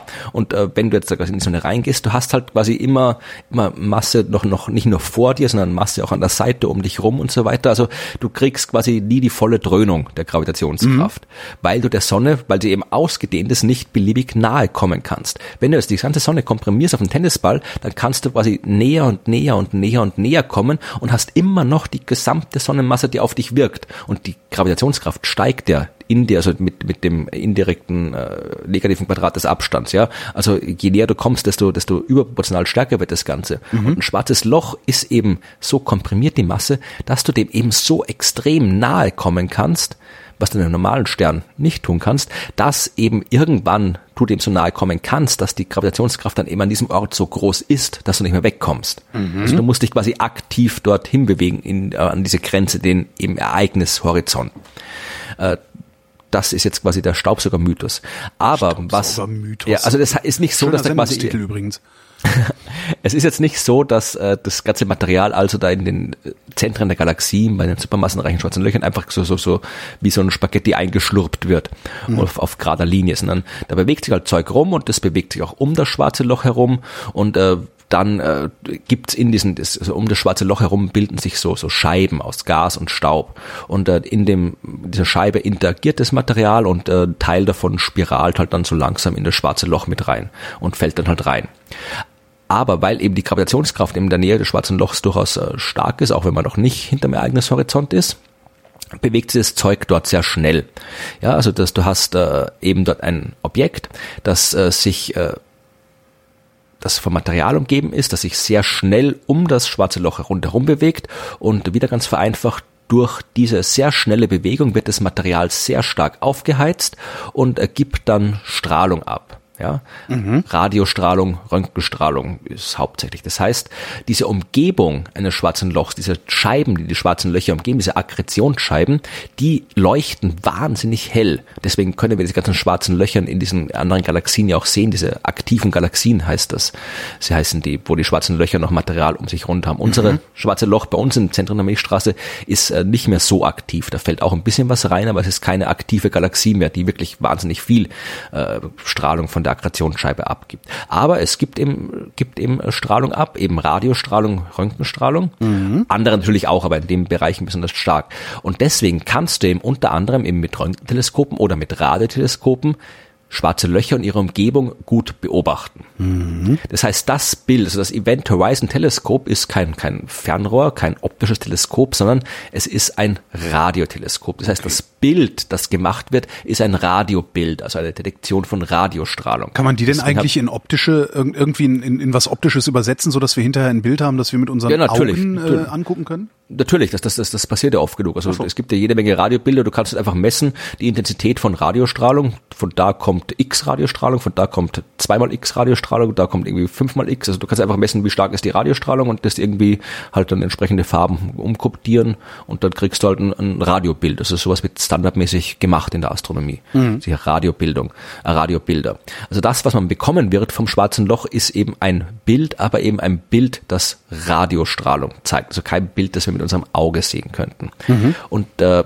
das und das Bild, das wir dann sehen werden, ist eben auch nicht das schwarze Loch selbst, weil von dem kommt ja nichts, sondern die Umgebung des schwarzen Lochs. Das heißt, wir werden, wenn denn alles so läuft, wie es läuft, werden wir quasi so eine äh, helle, helle Scheibe sehen mit einem schwarzen schwarzen ja genau ja, also, wir sehen wir sehen Zielscheibe ohne Zahlen genau also äh, wie gesagt das ist ist, ist irgendwo ich habe genau wenn alles klappt, ich bin in aus einer Pressemitteilung, glaube ich, hier, wenn alles klappt, das ist jetzt meine Übersetzung aus der Pressemitteilung. Wir sehen einen hellen Ring, das strahlende Material aus der Umgebung mhm. und in der Mitte einen dunklen Kreis, das schwarze Loch. Also man könnte es als Schatten des schwarzen Lochs irgendwie mhm. definieren. Und das ist das, was wir sehen werden. Und das Teleskop, das Event Horizon Teleskop selbst, ist auch jetzt kein Teleskop an sich, also kein, kein Gerät, das irgendwo rumsteht, sondern ein weltweiter Zusammenschluss von Radioteleskopen. Also Radioteleskope auf der ganzen Welt, unter anderem auch welche aus Deutschland, also Effelsberg, Max-Planck-Institut für Radioastronomie, Goethe-Uni in Frankfurt und ein paar andere. Und überall auf der ganzen Welt sind äh, Radioteleskope dabei, die mit äh, äh Interferometrie, ich weiß nicht, ob er die jetzt nochmal genau erklären soll.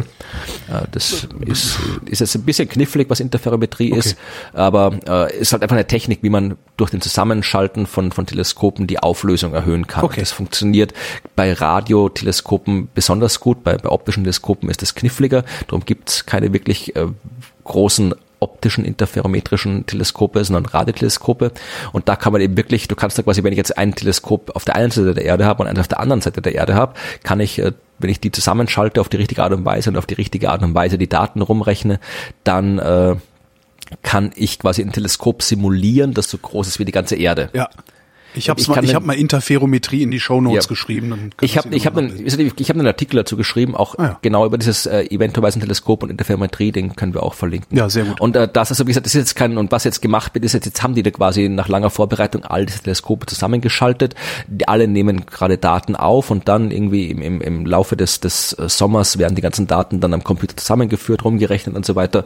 Und wenn wir Glück haben, kommt dann irgendwann äh, im, im, im September, glaube ich, ich weiß jetzt gar nicht auswendig, äh, kommt dann äh, äh, am Ende dieses erste Bild, Bild mit heraus. Ich bin gespannt. Was Das Coole ist, noch also Neues ein, im ein, ein cooles Detail noch, Ah, ja, ja, immerhin. ein, ein Detail noch, ein Detail noch. Äh, wie gesagt, da, da müsste, es geht darum, dass Daten ausgetauscht werden von denen äh, und gesammelt werden. Äh, rat mal, wie die Daten ausgetauscht werden. äh, Telefax. Fast. Aber man könnte ja denken, okay, schiebt der eine irgendwie das Teleskop hier, schiebt es in die Dropbox und das andere Ja, holt so, es runter. Das sind, also das, das machen Na, war vielleicht eher über Git, also so ein GitHub-Ding. Nein, nein, aber das machen auch generell, also auch die Astronomen, die irgendwo, die jetzt in Chile zum Beobachten sind zum Beispiel und dann nach Hause auf ihre Institute fahren und dort weiterarbeiten, das sind so enorme Datenmengen, die da anfallen, dass das selbst mit den schnellen Leitungen nicht geht. Das heißt, die Daten, die speichert jedes Teleskop vom Event Horizon Teleskop, speichert die auf eine Festplatte Ach du und die werden mit dem. Flugzeug durch die Gegend geschickt. Das geht schneller, als wenn du das mit dem Internet machen würdest. Das, ja, aber das klingt so, also ich meine, das klingt so, als würden da auch oft mal was verloren gehen. Obwohl gibt ja Kopien wahrscheinlich, ne? Ja, das jetzt schon, das so. schon, also das, das, ja. Aber es ist tatsächlich so, was man denkt, ist immer so, so Hightech und alles. Nee, also wirklich große Datenmengen schickst du immer noch physisch durch die Gegend, weil es schneller geht als übers Netz. Ja, super. ähm, ich habe nichts mehr aus dem Weltraum. Hast du noch was aus dem Weltraum? Äh, Ja, ich habe noch äh, zwei kleine Sachen aus dem Weltraum. Äh, wir waren vorhin schon, Daub hatten wir vor, und ich, äh, Staub habe ich nicht, dass sein- zwei ja, ich kleine Sachen Staub, aus dem Weltraum. äh, Staub habe ich auch, nee, aber wir hatten, äh, wir hatten vorhin schon mal Pluto. Ja. Ähm, erinnerst du dich noch vor zwei Jahren, äh, New Horizons, 14. Juli, erste Bilder von Pluto. Äh, dunkel, ja. Ja, was ist dunkel? War doch waren fantastische Bilder. Ja, aber haben wir das Ding äh, gesehen. Wie das hieß und also das Ja. ist einfach zu lange her. Jedenfalls äh, ist ja New Horizons, da wo sich auch viele drüber äh, gefragt und beschwert haben, ist ja nicht äh, in der Umlaufbahn um Pluto eingeschwenkt, sondern eben weitergeflogen.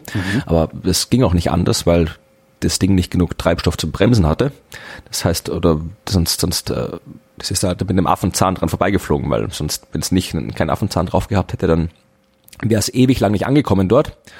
Und äh, damit es in einer halbwegs äh, vernünftigen Zeit dort ankommt, war es Oh, ich eben wahnsinnig dieses, schnell. dieses Panoramafoto bei der NASA gefunden. Das ist ja geil. Von was sprichst du? Äh, Pluto. New Horizons so. hat so ein, so ein Panorama von Pluto. Ja. Wow. Und äh, wie gesagt, also die, die haben halt, äh, ist, ist halt musste dran vorbeifliegen, weil die nicht genug Treibstoff hatten, um das abzubremsen. Und äh, war aber nicht schlimm, weil da draußen die Sonne lebt noch und da draußen gibt es auch noch was zu sehen, nämlich da hinten kommt der äh, Kuipergürtel, beziehungsweise Pluto ist ja mitten im Kuipergürtel. Und äh, wir haben aber wir kennen ein paar hundert äh, Asteroiden aus dem Kuipergürtel halbwegs genau. Da gibt es aber viel, viel mehr. Also wir kennen irgendwie 600.000 Asteroiden insgesamt und so wie alle davon sind im Hauptgürtel zwischen Mars und Jupiter. Der Kuipergürtel hinter der Bahn von Neptun ist aber viel, viel größer und wir kennen da nix aus der Nähe.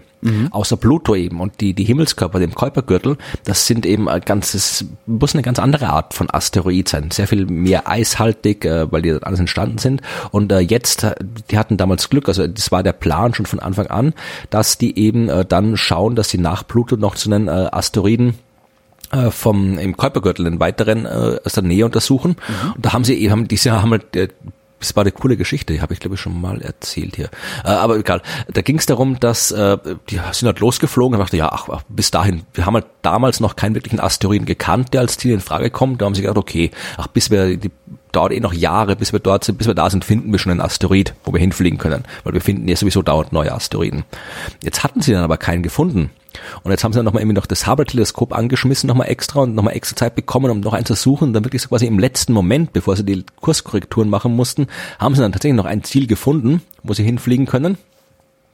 Und tatsächlich war Planet das 9. einer, äh, Nein, nee, das war, das war ein Asteroid, den hätten sie fast, also wenn sie ihn nicht entdeckt hätten, hätten sie den fast, äh, wären sie fast äh, zusammengekracht mit dem. Also so nah lag der auf der Flugbahn. Also jetzt nicht so nah, aber äh, es war doch Zufall, dass sie ewig lang gesucht haben, nichts gefunden haben und dann doch einen gefunden haben, der eigentlich fast auf Flugbahn lag. Jedenfalls dieses Ding, 2014 MU69 heißt das, das wird äh, äh, in 3000 Kilometer Abstand passiert und zwar im, am 1. Januar 2019. Mhm. Und äh, warum ich das jetzt erzähle, ist, dass äh, die NASA vor kurzem eine, eine Pressemitteilung rausgebracht hat, dass jetzt quasi die Sonde New Horizons äh, jetzt gerade den die halbe Strecke von Pluto dorthin zurückgelegt hat.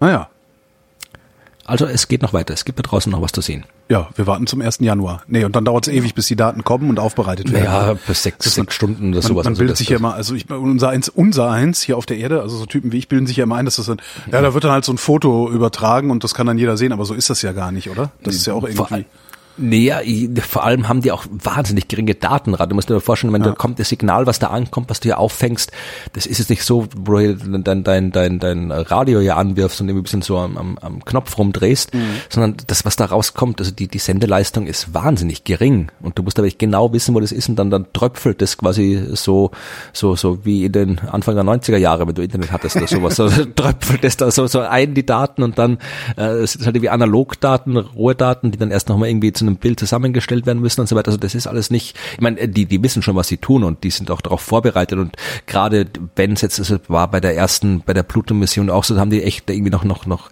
irgendwie Nachtschichten eingelegt, dass sie halt wirklich möglichst schnell das erste Bild dann da fertig haben und so weiter. Also es wird da schon äh, nicht jetzt äh, Wochen dauern, bis da ein Bild kommt, aber es jetzt äh, kann schon da dauern, also ich meine, die Daten brauchen schon mal irgendwie fünf, sechs Stunden allein bis sie unterwegs sind, also das kann ein, zwei Tage wird schon dauern, bis da was rauskommt. Ja. Was, das war Staub die, eine kleine. Staub hattest du noch, ne? Ja, also ich habe jetzt, ich habe jetzt noch eine andere. Äh, die ISS hatten hatten äh, Teil verloren oder eigentlich nicht einen Teil. ver- Das ist äh, so, so so ein Schutzschild. Das sollte da irgendwie montiert werden, so ein Schutzschild gegen Weltraummüll quasi. Und äh, das ist jetzt Weltraummüll. Das ist quasi einfach gesagt, äh, den beiden Astronauten, die das irgendwie anbringen wollten, ist es irgendwie aus der Hand gefallen im Wesentlichen. Super. Das Aber ist eh das noch, ist, was, was machen wir eigentlich mit diesem ganzen Weltraummüll? Das wird immer mehr. Ma- Machen wir damit irgendwas oder beobachten wir den einfach nur und denken uns, ja, solange nichts passiert? Ja, die, die, die äh, Stammhörer meines äh, Sternengeschichten-Podcasts wissen da sehr gut Bescheid drüber, aber die aktuelle Folge, die vor ein paar Tagen veröffentlicht worden ist, die handelt gerade von dem Thema. Da ging es um das sogenannte Kessler-Syndrom. Ich weiß nicht, ob das was sagt. Nee. Es hat sich in, es hat in den äh, 1977 ein amerikanischer Astrophysiker herausgefunden, der hat sich damit beschäftigt, äh, wie, das sind wir wieder beim Staub, der hat sich damit beschäftigt, wie Asteroiden bei Kollisionen Staub erzeugen. Also quasi wie, wie aus großen Asteroiden kleine Asteroiden werden und wie sich halt irgendwie die Größenverteilung von Asteroidengürtel im Laufe der Zeit verändert. Und äh, dann hat er sich gedacht, ja, aber was bei Asteroiden passiert, kann ja eigentlich bei, bei den Satelliten auch passieren. Ich meine, die können auch zusammenstoßen. Ja. Und dann gibt's kleineren, kleinere Trümmer und die stoßen dann wieder zusammen. Und dann gibt's auch kleinere Trümmer. Und der hat dann quasi so eine Arbeit geschrieben. Äh, und der Typ hieß eben Kessler, deswegen heißt das Kessler-Syndrom, äh, wo er gezeigt hat, dass es da quasi so einen, so einen ähm, Runaway-Effekt, wie heißt das auf Deutsch? Äh, Äh, keine Ahnung. Kettenreaktion oder sowas äh, Ach so, gibt. wie hier in diesem furchtbaren Film. Äh, äh, Den habe ich nicht gesehen, aber äh, Gravity, Gravity, ja, ja. genau. Äh, Aber das, äh, da geht es halt im Prinzip darum, dass du halt, wenn wenn die Menge quasi irgendwann eine gewisse Grenze überschreitet, dass du halt dann wirklich äh, immer neue Kollisionen hast, die immer neuen Müll erzeugen, Mhm. die immer neue Kollisionen erzeugen, die immer neuen Müll erzeugen, das Ganze dann quasi so exponentiell anwächst, bis halt dann äh, der ganze der ganze erdnahe Weltraum mehr oder weniger zugemüllt ist und äh, für uns äh, äh, ja nicht mehr brauchbar ist, weil und dann auf die Erde Weltraum ist- stürzt und Seven Eves. ja, das ist, ja, so viel Kram haben wir, in, das, das, das ist von der Menge her, reicht das nicht Ah, aus, da musst du schon den, Mond kaputt machen. Aber äh, es wäre halt dann, der Weltraum ist zwar groß, aber wir, wir brauchen ja vor allem bestimmte Regionen dort, ja, im Weltraum. Äh, wir haben die geostationären Punkte und so weiter, den erdnahen Weltraum für die, für die äh, Erdbeobachtung und so weiter. Und äh, wenn das, äh, wenn dort halt einfach zu viel Zeug rumfliegt, das und das, das äh, geht ja nicht alles sofort verloren, ja, also das, das fliegt ja teilweise Jahrhunderte, Jahrtausende rum, bis das mal irgendwann, wann äh, vielleicht doch durch dies, die Restatmosphäre so weit, äh, äh, so weit quasi die Bahn sich ändert, dass das Ding auf die Erde fällt. Das heißt, dann, dann ist halt wirklich, dann haben wir da wirklich ein, ein großes Problem. Und dann können wir äh, nicht mehr raus, sozusagen, ohne dass das, das Zeug unsere... Ja, schon, schon. Also es wird, es wird halt wesentlich schwerer, wesentlich teurer, da irgendwie äh, rauszukommen und irgendwas hinzubauen.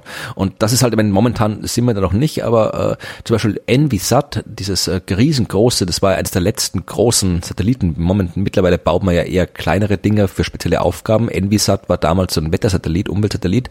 Das war also, das war, der war so groß wie ein Autobus im Wesentlichen, der halt einfach alles auf einmal gemacht hat.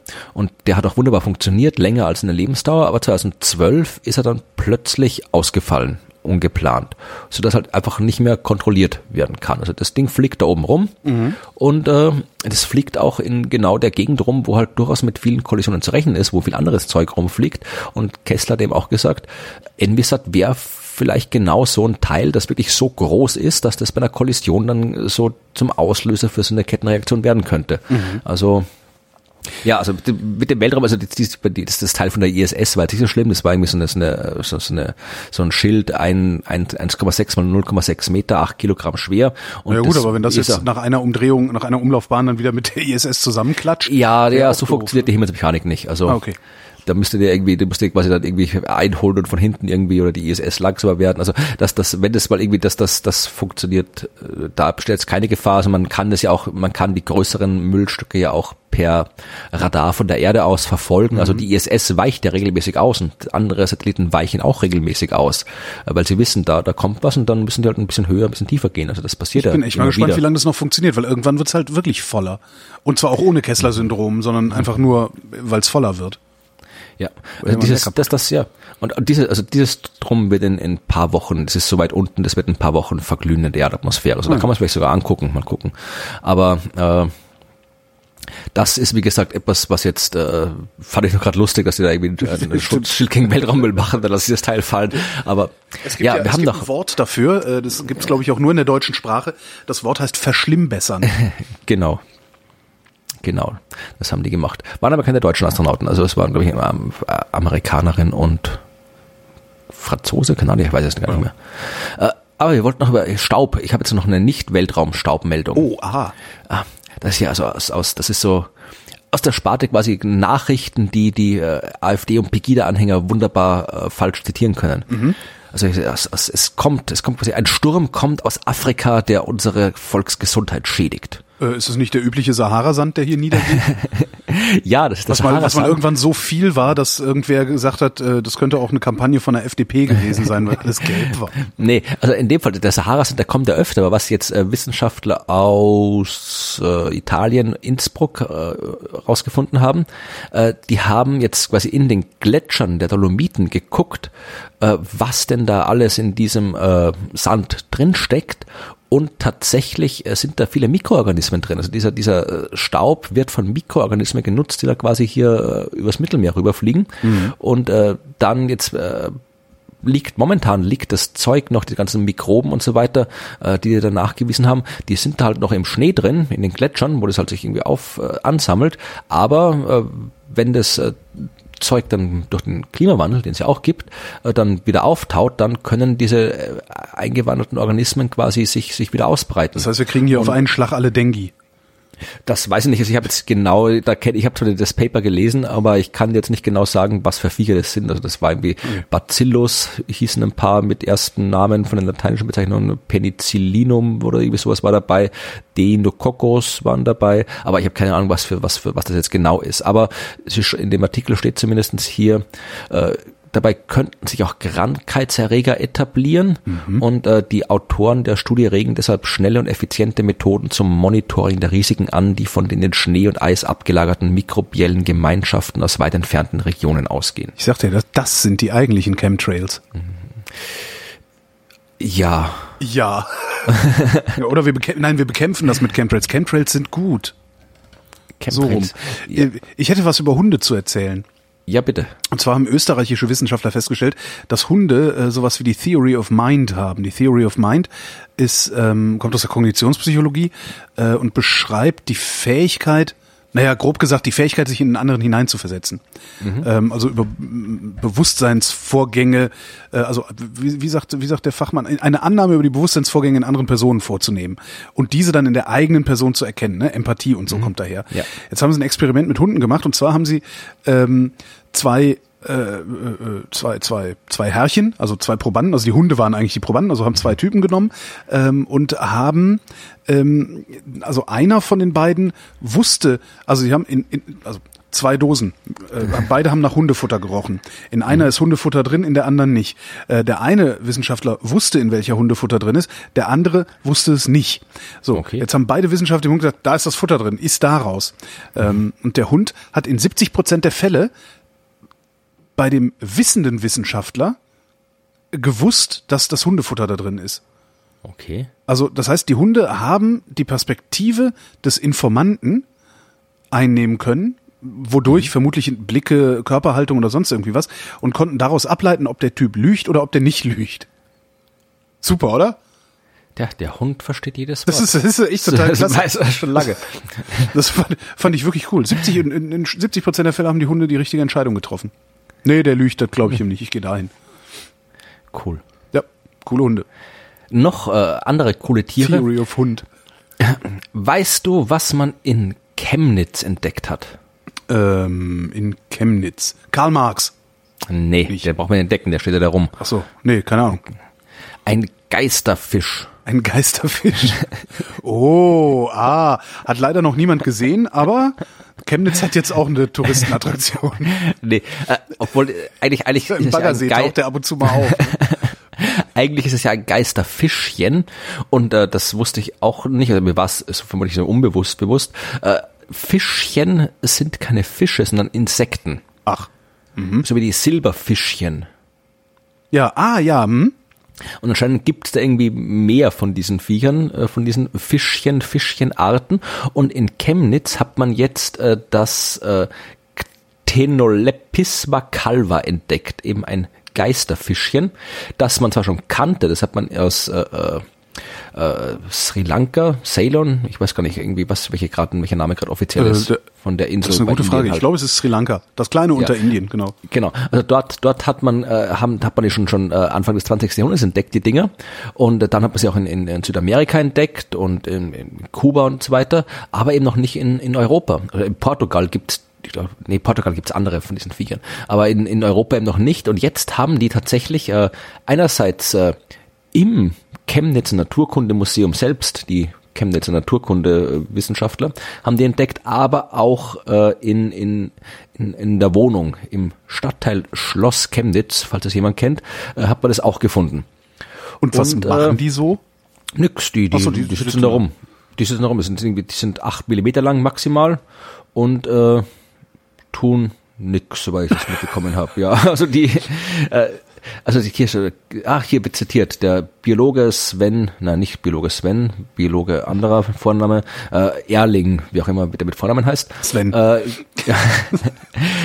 generell sind Fischchen nicht wirklich schädlich, auch wenn nicht jeder sie mag, weil sie also huschig sind. Mhm. Also sie sind, sie sind huschig, aber tun nix. Huschig. Das ist mal ein Adjektiv, das mir völlig. Also ich habe noch nie das Adjektiv huschig benutzt, aber gefällt mir. Also in Österreich kann ich äh, einen Huscher haben, wenn du einen Huscher hast. Dann ist Huscher? der- wie ist der- Genau. was ist dann? Und, äh, Dann bist du bescheuert. Genau, ja. Aber ich glaube hier huschig, es kommt wirklich von, von, von die huschen halt so so rum. Ja, ja klar, und die sie sind haben so wieselartig. Ja. und sie haben auch kleine Fühler, die irgendwie abbrechen, wenn man sie anfasst. äh, das ist so im Wesentlichen, was diese Viecher tun. Und äh, die hat man, die man vermutet, dass die irgendwie, äh, irgendwie halt äh, quasi mit irgendwelchen Handelssachen da halt irgendwie mitgekommen sind. Aber wie gesagt, jetzt weiß man, dass es die gibt. Das ist auch in, auch in Karl-Marx-Stadt gibt es Fisch. Ist doch Ja. mal nicht schlecht. Äh, wo wir gerade bei Fisch sind. Äh, Wir haben ja äh, vor einigen Sendungen schon gelernt, dass Delfine dazu neigen, ein eigenartiges Verhalten an den Tag zu legen. Ja. Ähm, damals war es, dass sie an Kugelfisch nuckeln, bis sie breit sind. Jetzt haben australische Wissenschaftler Delfine dabei gefilmt, ähm, wie sie Kraken verdreschen. Ja. Also, die, die fressen die halt, also Krake gehört äh, auf den Speiseplan des äh, modernen Delfins und äh, die machen mit den Kraken genau das gleiche, was wir Menschen mit Kraken machen, weil Oktopus ist ja ziemlich zäh. Und was du jetzt machst, wenn du so einen Oktopus fängst oder angelst oder was auch immer mal mit diesen Dingern machst, ähm, du nimmst den eigentlich, also das kannst du dir auch angucken, so in, in, in Ländern, in denen Oktopus gefangen wird, also Griechenland, äh, irgendwo dann so ums Mittelmeer rum und so, die, die Fischer kloppen den auf den Stein. Also wirklich, der hat dann so ein Oktopus, dann klatsch, klatsch, klatsch und haut den Ach, auf das den machen die, Stein, er, nichts wenn er tot ist. Ja, ja, nee, das machen die, damit der weich wird. Ja, aber Ähm, kann man doch kochen dafür. Ja, anscheinend. Ich weiß auch nicht warum, aber, aber ich weiß, auch, also Kostas schlägt immer der Oktopus auf das Stein. Ich habe keine Ahnung, warum Kostas das macht. Also ich glaube, das ist deswegen. Jedenfalls machen die Delfine das auch. Die schnappen sich so einen Oktopus, also so einen Kraken, und kloppen den auf die Wasseroberfläche wie nichts Gutes. Da gibt's einen Film von, gibt's dann in den Shownotes das Filmchen. Äh, äh, hauen den wie nichts Gutes auf die Wasseroberfläche. Äh, zum einen vermuten die Wissenschaftler, dass er davon ein bisschen weicher wird und vor allen Dingen äh, fliegt er dadurch auseinander. Das heißt, die zerfetzen den. Die Delfine zerfetzen den Oktopus, indem sie den auf die Wasseroberfläche klatschen, äh, damit sie sich nicht an den Stücken verschlucken müssen. Ja, du musst dir den mir anschauen. Die, die haben halt, die haben halt erstens, so die, erstens haben die keine Hände und dann haben sie auch keine Küche, wo sie Feuer machen, was kochen können. Ich meine, davon nimmt der irgendwie den, den, den, den nimmt der, wie ich, weiß, der Tim Melzer Ja. und äh, bindet ihm die Hände hinterm Rücken fest und schmeißt ihn in den Schwimmbad und sagt so, mach mir Oktopus. Ich meine, dann wird er vielleicht auch noch mit dem Mund das Viech durch die Gegend schleudern, weil er nichts anderes machen kann. Also, Es ist, ja. Es sieht, es sieht, äh, es sieht reichlich spektakulär aus, jedenfalls. Ja. Da gibt's eine schöne Science-Fiction, ich glaube von Larry Niven ist das, eine Science-Fiction-Serie. Ich glaube, das ist von Larry Niven, schon ziemlich alt. Da geht's eben auch um, um äh, wo die unter anderem auch die Delfine, also da stellen die irgendwann mal fest, die Menschen, dass eben Delfine auch intelligent sind und aber halt einfach aus ihrer Intelligenz nichts großartig machen konnten, weil sie eben keine Hände haben. Ja. Und dann, dann kriegen die quasi so Handprothesen und dann können die halt irgendwie auch Zeug machen. Ja, ich weiß nicht, nee.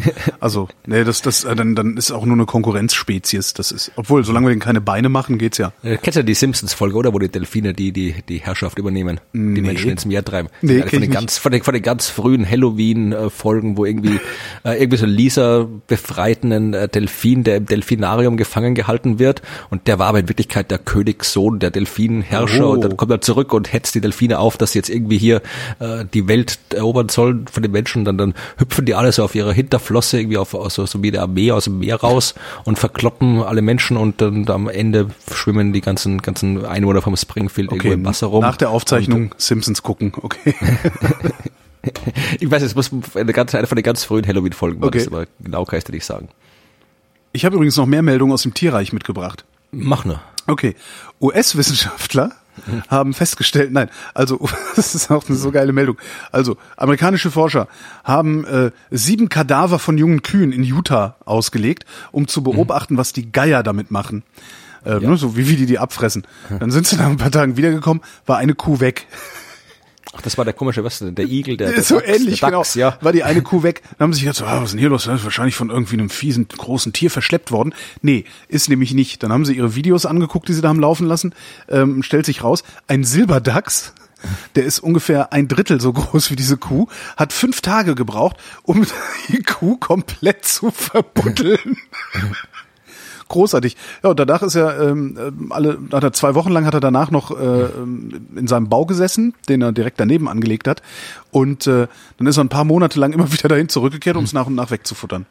Ja, klar, ist doch gut. Aber was, ist, was muss das für ein Gefühl sein? Du machst so, ja, wir legen hier sieben Kühe hin und auf einmal ist eine Kuh weg und das, ja. Ja, stell dir vor, du bist in den Dachs und da stehen, da steht, oh, was ist da los? Genau, wow. gleich mal, gleich mal eine wegpacken, bevor die doch irgendwie, wer weiß, was da noch kommt. Wie sie sich gedacht haben. Das ist echt klasse. Ja, klar. Äh, was habe ich denn? Noch ja, mehr Tiere? Ja, ich habe eine habe ich noch. Ja. Ähm, was denkst du, was denkst du, wie viel Fleisch und Fisch die Menschen im Jahr verputzen, also zu sich nehmen? Äh, Der Einzelne oder die Menschheit die insgesamt? Menschheit. Die Menschheit insgesamt. In welcher Einheit? Äh, in Tonnen, In Tonnen. also in Kilogramm. ja, sozusagen. ich, äh, wir haben, sagen wir mal hier, was, was könnte, sagen wir mal, jeder Mensch isst sein, Ach, ich löse auf, ne? Nein, nein, nein, nein, ich will das jetzt hier. Das ist das so ein typisches Ferbi-Problem, okay. das, wo man schon irgendwie, also, also wenn ich dann mal irgendwie ausgehe, jeder, dass jeder Mensch sein eigenes Körpergewicht in, in Tier isst und wir so 70 Kilo als Körpergewicht äh, annehmen beim Menschen. Wir haben sieben Milliarden mal 70, also haben wir quasi 70 Milliarden Kilogramm, was auch immer das in Tonnen ist. Äh, es sind 400 Millionen Tonnen. Ich weiß allerdings nicht, ob das 70 Milliarden Kilogramm entspricht. Ja, sagen wir, für einen Astronomen ist das wunderbar. Genau, näherungsweise, Das, äh, Nä- genau. näherungsweise vier- 70 Milliarden Kilo. Ähm, so, 400 Millionen Tonnen Fleisch und Fisch äh, frisst der Mensch jeden, jedes Jahr. Was denkst du, wer mehr frisst? Äh, mehr Fleisch oder mehr Fisch oder mehr, mehr Ja, mehr Fleisch im Grunde. Also es sind äh, Ja. egal. Es sind Spinnen. Spinnen, Ach, Spinnen. fressen mehr Insekten, als die Menschheit Fleisch und Fisch zu sich nimmt. Und zwar fressen die Spinnen rund um den Globus jährlich 800 Millionen Tonnen Insekten. Ja, das ist ordentlich. 800 Millionen mal 1000 Kilogramm. Das ist unfassbar, oder? Und haben die jetzt die, die, die Chemnitzer Gespensterfischchen zu den Fischen oder zu den Insekten gezählt? Äh, zu den Huschen. zu den Fischen, genau. Thüringer Huschen sind das. Chemnitz ist aber in Sachsen. Egal. Trotzdem Thüringer Huschen. Die kommen, die sind ja eingewandert. Ach, das sind darüber gehuscht. Ja. Eingewandert, genau. die sind rübergehuscht. 800 Millionen Tonnen. Ich finde das eine absurde Zahl. Ich finde auch 400 Millionen Tonnen Fleisch und Fisch äh, eine absurde Zahl. Ja. Das ist äh, ziemlich viel, Berbo. Ich lebe gerade irgendwie auf einen Haufen vorzustellen, aber nee, das, das- ist Ich habe schon Probleme, mir 500 Kilo auf den Haufen vorzustellen. Obwohl, da muss man einfach nur sich eine Kuh vorstellen, glaube ich, oder? Was wiegt eigentlich eine Kuh? eine Tonne. Also 800 Millionen Kühe. Minus Das Hausrind, äh, 350 bis 400 Kilogramm. Ja, Ach, das geht ja noch. ja. Also zwei Kühe. Hab, hab mir Nee. eine große Kuh vorgestellt. Nee, hier, jetzt, was das Hausrind, nee, warte mal, hier, 1100, doch eine Tonne. Ja, stimmt, eine Ja, Tonne. Mhm. Ja, nicht viele Kühe. Hast du noch was zu melden? Sonst mache ich einfach weiter. Ich ich habe ich hab noch ach ich habe ein paar, aber die die, die finde ich jetzt gerade doch nicht so so interessant. Ach so, okay. Ich habe hier äh, Winterschlaf von Feldhamstern. Das hat in einer Meldung, dass irgendwie, äh, was ich glaube, irgendwie, äh, weibliche Hamster machen kürzeren Winterschlaf als männliche Feldhamster. Was so ein anscheinend, eine- Gender-Ding, was, anscheinend, was anscheinend sonst bei, bei anderen Tieren überhaupt nicht vorkommt, außer bei Feldhamstern. Äh, ja. Wollte ich nur, also haben Achso, wolltest du nur mal einwerfen. Okay. Und es liegt daran, dass, glaube ich, die Männchen bei der, mit der, mit der Aufzucht der Jungen nichts zu tun haben bei den Feldhamstern. Mhm. Und darum können die irgendwie, die können ein bisschen die, die, die früher irgendwie äh, aufhören mit, mit, können die früher mit Winterschlaf aufhören und anfangen, sich einen Winterspeck anzufressen als Mhm. die Weibchen. Jetzt haben äh, amerikanische und österreichische Wissenschaftler festgestellt, beziehungsweise festgestellt, was es nicht gewesen ist, was das Hirn hat wachsen lassen. Ähm, uns unterscheidet von den Primaten ja vor allen Dingen die Größe unseres Gehirns. und damit- Studentenfutter. Mit Studentenfutter. Richtig, nächste Meldung. Äh, War es doch gut fürs Gehirn? Studentenfutter lässt das gerne. Es gibt auch ein Studentenfutter, das heißt sogar Intelligenz. Wo habe ich denn das mal gesehen? In irgendeinem Bioladen gab es Intelligenz in Tüten. Das war dann auch so eine Nussmischung, auch ganz nett. Nee, äh, es gibt so drei Hypothesen, warum das Gehirn gewachsen ist.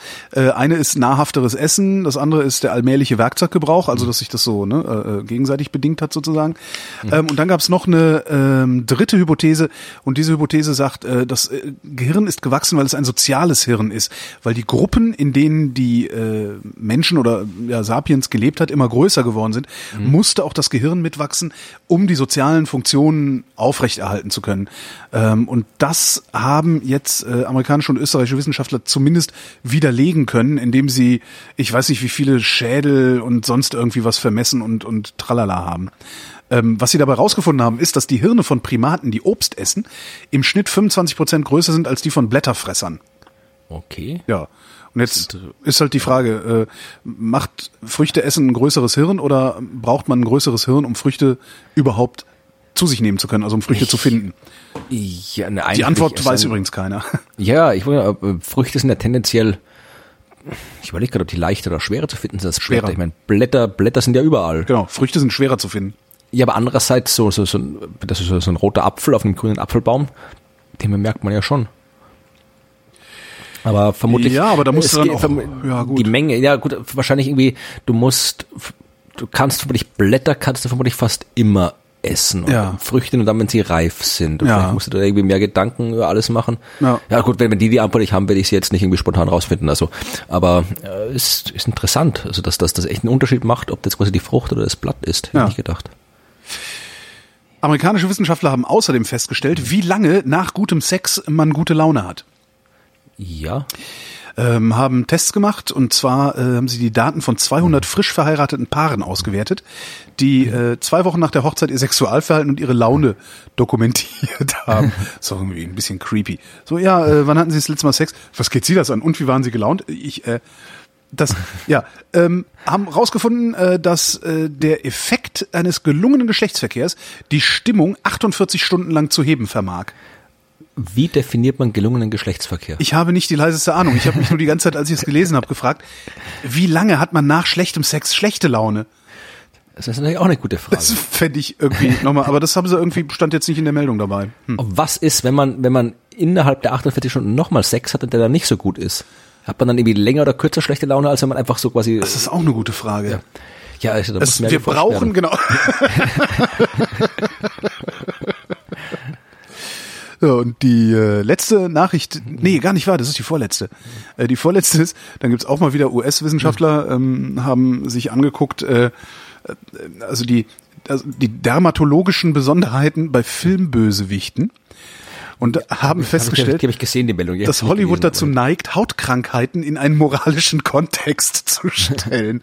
ähm, die äh, Schurken, also die Helden, die haben halt immer immer super Haut. Die Schurken, die haben äh, meistens Narbenfalten, Warzen und Augenringe. Nummer eins allerdings war Haarausfall. Also die meisten äh, Filmbösewichte haben Haarausfall. Äh, die Kritik allerdings an dieser Studie lautet, das Sample war zu klein. Die haben nämlich aus ähm, der Liste äh, The 100 Greatest Heroes and the Villains ähm, nur die Top 10 genommen. Das heißt, auch da brauchen wir mehr Forschung. Es hilft Ja, nicht. ich habe auch Haarausfall und oft Augenringe. Ja, siehst du? Bösewicht. Ganz, ganz, ganz klar Bösewicht. Und dann habe ich noch was Schönes gefunden. Das Nördlinger Ries, das kennst du. Ja, natürlich, da war ich. Das Nördlinger Cool. Ries ist ein Einschlagskrater, ne? Ja. Ja. Äh, Und Cinex, diese Webseite cinex.de, äh, eine meiner Quellen, die haben so ein schönes kleines Dossier mal zusammengeschrieben, äh, wo man alles über das Nördlinger Ries lernen kann, was man über das Nördlinger Ries lernen will. Oder Ihr könnt es auch so machen wie ich, nämlich dorthin fahren. Da gibt's ein cooles Kratermuseum. Ja. Da kann man auch alles über den Krater lernen. Aber Ja. wer nicht hinfahren kann, der kann sich das auch angucken, was äh, du gefunden kann hast. man da eigentlich irgendwie was Besonderes auch lernen oder ist es einfach ist halt ein interessanter Krater? Also Ach, es ist, also die Gegend, die Stadt ist recht nett, die Gegend ist sehr, sehr schön. Also wenn du hast mal das Museum dort natürlich, da, was wo du halt wirklich genau alles über, über Einschlagskrater lernen kannst und die Geologie der Gegend. Und äh, man kann da schon was Besonderes lernen. Also es waren zum Beispiel die, die Apollo-Astronauten sind dort trainiert worden. Ach. Weil die halt irgendwie, die sollten dann irgendwie rausfinden auf dem Mond, wie das mit dem Einschlagsgestein ist. Also man wollte auch mit dem Mond rausfinden, was am Mond passiert ist mit den Einschlägen und so weiter. Und die mussten halt lernen, Einschlagsgestein zu erkennen. Und äh, das findet man nicht so oft. Und darum ist damals der Eugene Shoemaker, den man vielleicht auch kennt von dem berühmten Kometen Shoemaker. Und äh, dieser Eugene Shoemaker, ein berühmter Geologe, der im, der erste war, der quasi äh, nachgewiesen hat, äh, dass tatsächlich äh, Asteroiden einschlagen, auch noch in der nahen Vergangenheit und Gegenwart der Erde. Das hat man ja lange Zeit nicht geglaubt. Das war erst sowas in den, eigentlich in der, in der so, so Ende der zweiten, so, so Mitte des 20. Jahrhunderts hat man es erst quasi wieder wissenschaftlich als Hypothese äh, halbwegs äh, ernst genommen, dass Asteroiden auf der Erde einschlagen, die Krater von Asteroiden sind und nicht Vulkankrater. Ja. Und das hat der Shoemaker damals nachgewiesen. Und der ist mit Apollo-Astronauten im, im Nördlinger Ries rumgestiefelt und hat denen gezeigt, äh, wo sie da jetzt hier äh, Impaktgestein erkennen können und wie sie es am Mond erkennen können. Aber warum ausgerechnet im Nördlinger Ries gibt's nicht, also ist das, ist da irgendwie was Besonderes? Also gibt's das nicht vielleicht auch in Amerika? Es kann schon sein, aber das ist halt, der, das so genau kenne ich mich von der Geologie nicht aus, aber äh, dort, vielleicht ist es halt dort wirklich sehr gut zu sehen von der Landschaft, weil du, du ist, äh, in Amerika hast du das halt den, den, den, den äh, das ist ja richtig so ein großes, großes Einschlagsfeld. Du hast das Nördlinger Ries, du hast das Steinheimer Ries, genau. Es gibt irgendwie so einen kleinen Krater nebenan. Und deshalb, da da ist irgendwie so ein großes Teil auseinandergebrochen. Da gab es eben einen großen Krater, daneben einen kleinen Krater und viel anderes Zeug rundherum. Also, und das kann man sich auch heute noch alles anschauen. Du kannst da wirklich sehr schön spazieren gehen dort. Gibt so geologische Pfade und alles. Also, es ist eine wirklich schöne Gegend, die ich nur empfehlen kann. Und ich glaube schon, dass man, dass man dort vor Ort, wenn man Geologe ist, viel über das oder sich mit Geologie auskennt oder von dem Geologen rumgeführt wird, viel über das Thema lernen kann, was man so anderswo nicht lernen kann. Wäre ja eigentlich auch mal was, um hinzufahren und einen Podcast daraus zu machen. Ne? Wie gesagt, ich war schon dort, ich fahre da gerne wieder hin. Das ist sehr, sehr schön dort. Ich kann ich meine, nur empfehlen. Ja, fahr doch mal hin, nimm einen Rekorder mit und lass dich von einem Geologen rumführen. Ja, Danke. gucken wir mal. Äh, haben wir noch irgendwas übrig? Ja, ich habe noch jetzt Ah, zum Abschluss habe ich noch eine Meldung aufgehoben, Mit weil Bier. ja je, nein, diesmal ja, ja wohl fast. Es geht um es geht um um Nierenschäden Ja, ist ja. und äh, um, und um Marathonlaufen, weil ja jetzt die die Marathonlaufsaison wieder anfängt. Also das du war warst jetzt heute auch unterwegs, ne? Ja, Oder gestern, jetzt quasi gestern, gestern haben die ersten zwei in Leipzig der große Marathon, in Hannover war Marathon, in Paris war Marathon, also jetzt fängt quasi so die Frühjahrsmarathon-Saison an Mhm. und jetzt irgendwie zwei Wochen ist der Marathon in Wien und ich bin beim äh, Marathon in Linz mitgelaufen und äh, da gibt's hier äh, eine Nachricht, die sehe ich jetzt gerade am 1. April erschienen, aber ich glaube, die, na, die ist, glaube ich, das ist, glaube ich, nicht Zufall, dass die am 1. April erschienen ist, die ist, glaube ich, seriös. Äh, da haben hier, also die, die Schlagzeile finde ich ein bisschen äh, irreführend, da steht, Marathon laufen kann die Nieren kurzfristig schädigen. Kurzfristig. Das klingt, was? Ja, das, das klingt, ja, das klingt wieder so, so wie halt irgendwie, ja, das halt irgendwie, diese, diese Meldungen gibt es ja öfter, dass halt irgendwie viel Sport wahnsinnig ungesund ist und Mhm. so weiter. Äh, In dem Fall haben die einfach gesagt, die haben halt irgendwie gezeigt, dass äh, sie haben halt ihr äh, Marathon-Teilnehmer untersucht und die haben ihnen vor, während und nach dem Lauf Blut und Urinproben abgenommen und festgestellt, dass eben 82 Prozent unmittelbar nach dem Marathon haben die halt Werte gehabt, die halt äh, äh, ähnlich denen vom Patienten sind, die im Anfangsstadium von dem Nierenversagen sind. Aber äh, zwei Tage später war bei den Läufern alles wieder komplett regeneriert und komplett normal. Also die sagen halt einfach, dass halt irgendwie durchs lange Laufen steigt die Körpertemperatur an, Ja. du bist tendenziell ein bisschen dehydriert und äh, das äh, darauf reagieren halt äh, die Nieren. Also jetzt irgendwie äh, Macht das, macht das irgendwelche Langzeitfolgen oder ist das vielleicht sogar gut für die Niere, dass sie immer mal ordentlich rangenommen wird, sozusagen? Das haben die halt nicht gesagt. Ich habe hier wirklich vollständig regeneriert, steht hier. Und äh, was sie doch nicht wissen, ist, ob das, wenn du jetzt wirklich häufig Marathon läufst, ob dann die Regeneration auch so schnell geht. Das haben die doch nicht dort. Äh, Ja, das wirst du uns dann ja in zehn Jahren erzählen können. ja, mal gucken. Also, wie gesagt, aber das ist schon so. Also, du, du merkst halt schon, also wenn du dann im Ziel bist nach einem Marathon, also du merkst schon, dass der Körper halt dann, dann so, so leicht halt, ist halt, ist halt äh, durchaus soll man sagen, ein bisschen, ein bisschen gestresst, was Ja, ja auch irgendwie das kann ich ist. Aber ist jetzt nicht so, dass du dich wie schlecht fühlst oder sowas. Also es kommt ja auch davon, wie der Marathon gelaufen ist. Also natürlich kann man sich nach einem Marathon auch durchaus mal schlecht fühlen, wenn dir irgendwie alles wehtut und nicht ins Ziel gekommen bist. Aber normalerweise, also wie gesagt, ich bin gestern gelaufen und heute fühle ich mich eigentlich eigentlich komplett normal. Also ich bin Ah. vermutlich jetzt irgendwie noch ein bisschen, bisschen erschöpfter als sonst. Also wenn ich jetzt gerade irgendwie rausgehen würde und zehn Kilometer laufe, dann, dann würde ich vermutlich irgendwie nach fünf Kilometer aufhören, weil ich mir denke, nee. Aber äh, ansonsten mir tut nichts weh oder sowas. Also das ist, äh, das ist halt wirklich so, das ist, geht auch teilweise wirklich schon nach, nach, wenn du es ist meistens wirklich, was ich, also vielleicht können das irgendwie andere Läufer, die noch irgendwie da zuhören oder vielleicht auch Ahnung haben von der Sportmedizin, was mich immer interessiert hat. Ich habe das oft gemerkt, also wenn ich laufe, dann meistens ist es anstrengend durchaus und so weiter, aber es, es fühlt sich jetzt, ich fühle mich halbwegs okay, aber in dem Moment, wo ich stehen bleib, da wird's dann echt heftig. Also ich, hab, ich bin irgendwie einmal zehn Kilometer gelaufen, das war meine zehn Kilometer, da habe ich mir echt reingesteigert, das war meine zehn Kilometer Bestzeit in 40 Minuten habe ich die geschafft und ich bin gelaufen, gelaufen, gelaufen und während dem Laufen habe ich mich angestrengt, aber gut gefühlt. Aber in dem Moment, wo ich stehen geblieben bin in der Ziellinie, habe ich mich zusammenreißen müssen, dass ich nicht auf die Laufbahn kotze, weil irgendwie das der, der Körper so so komplett aus dem Tritt war. Und das ist beim Marathon auch. Also du läufst im Marathon und dann dann bleibst du stehen im Ziel und dann, dann fühlst du dich kurzfristig, es ist irgendwie so, weiß ich nicht, ob der Körper sich irgendwie noch die Umstellung von Anstrengung in Normalbetrieb, ob das einen irgendwie mitnimmt. Also das habe ich schon oft gemerkt, dass dann wirklich beim Laufen selbst ist alles gut und nach dem Laufen ist auch alles gut, aber der Moment, wo du halt quasi stehen bleibst, da wird's dann fies kurzfristig oder kann's fies werden kurzfristig. Und wo, wo das, was, was das für eine Ursache hat, das würde ich gern wissen. Also falls jemand Ahnung hat, sagt Bescheid. Damit äh, wäre dann auch die Wissenschaft am Ende. Alles ist erforscht. Und Bis auf den schlechten Sex. genau, und bis auf den schlechten Sex. Und wir danken für die Aufmerksamkeit.